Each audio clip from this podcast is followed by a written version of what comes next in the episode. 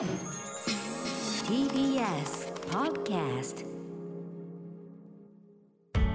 発信型ニュースプロジェクト。TBS ラディオ905-954おぎゅうえちきセッション。デジタル庁今日発足。課題も。デジタル改革を推進する司令塔となるデジタル庁が今日発足しました初代デジタル大臣には平井拓也デジタル改革担当大臣が横滑りで就任。事務方トップのデジタル官には一橋大学名誉教授の石倉陽子氏が就任。職員600人のうち200人を民間から起用しています。デジタル庁は各省庁に是正勧告できる権限を持ち今後霞が関や自治体のシステムを統一することで効率化を進め運用経費の大幅な削減を目指します。当面の予定としては年末までに新型コロナワクチンの接種歴を証明するワクチンパスポートの電子化や2024年度末までにマイナンバーカードと運転免許証の一体化を目指すとしています。ただ生活の利便性が期待される一方課題も山積していて特にプライバシー侵害への懸念は根強く個人情報保護の体制整備が今後課題となります。解散できる状況にない菅総理が今月中の解散を否定。菅総理は今朝官邸で記者団の質問に答え衆議院解散について最優先は新型コロナウイルス対策。今のような厳しい状況では解散できる状況にないと述べ9月中の解散を否定しました。また総裁選に関しても先送りは考えていないと明言。昨夜一部メディアが報じた党役員人事を一新した後今月中旬の解散に踏み切り総裁選を先送りにするという観測を否定した形になります。一方立憲民主党の安住国対委員長は記者団の質問に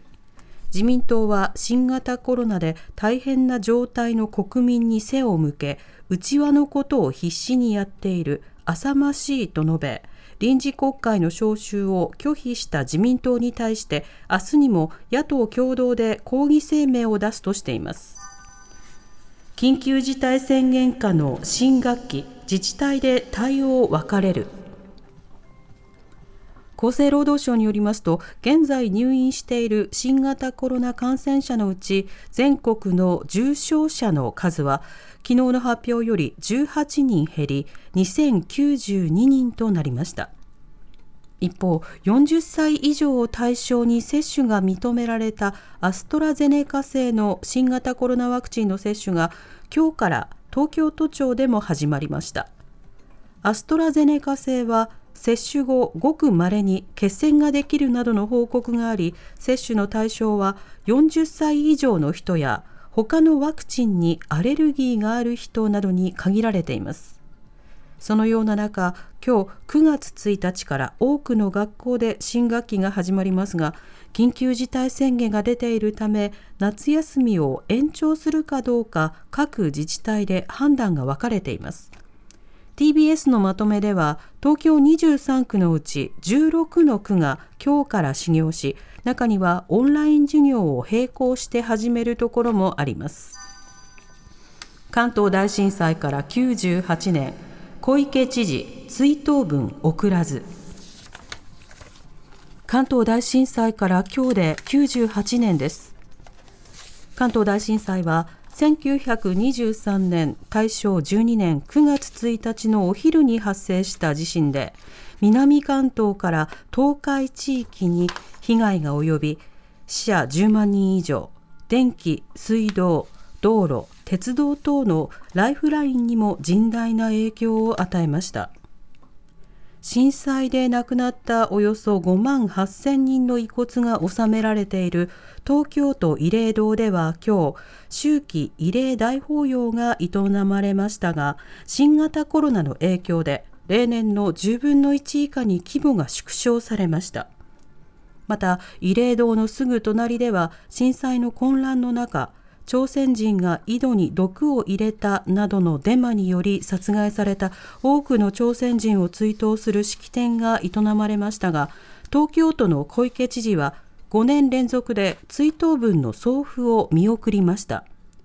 そのような中国立映画アーカイブのホームページでは当時の文部省が制作した記録映画など当時の様子を生々しく記録した映像が無料で公開されています。タリバンが今月3日に新政権樹立を宣言か。ロシアのメディアがタリバン幹部の話として今月3日にタリバンが新政権の樹立を宣言する見通しだと報じました。新政権は12人のメンバーからなる評議会に率いられタリバンとの和平交渉を担ってきたカルザイ元大統領やアブドラ議長らが参加する見通しだということです。一方アメリカのバイデン大統領は8月31日ホワイトハウスで演説し拙速だったと批判される撤退についてアメリカにとって正しく賢明で最善の決断だと理解を求めアフガンだけでなく他国を立て直すための大規模軍事作戦の時代を終わらせると語りました。ニュース女子で名誉毀損を認め制作会社に賠償命令。東京 MX テレビの番組ニュース女子が2017年1月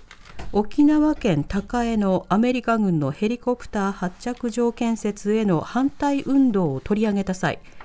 名誉を傷つけられたとしてヘイトスピーチ反対団体の新菅共同代表が制作会社などに1100万円の損害賠償を求めた裁判の判決で東京地裁は今日名誉毀損の成立を認め制作会社の DHC テレビジョンに550万円の支払いを命じました。判決によりますと番組で出演者らは反対運動で暴力や犯罪行為が横行しているという内容の発言をしたほか新さんが共同代表を務める団体がこうした行為を煽り経済的支援もしているという内容を伝えていました。一方判決では番組の司会を務めたジャーナリスト長谷川幸宏氏への請求は棄却しました。Session. TBS Radio 905 954.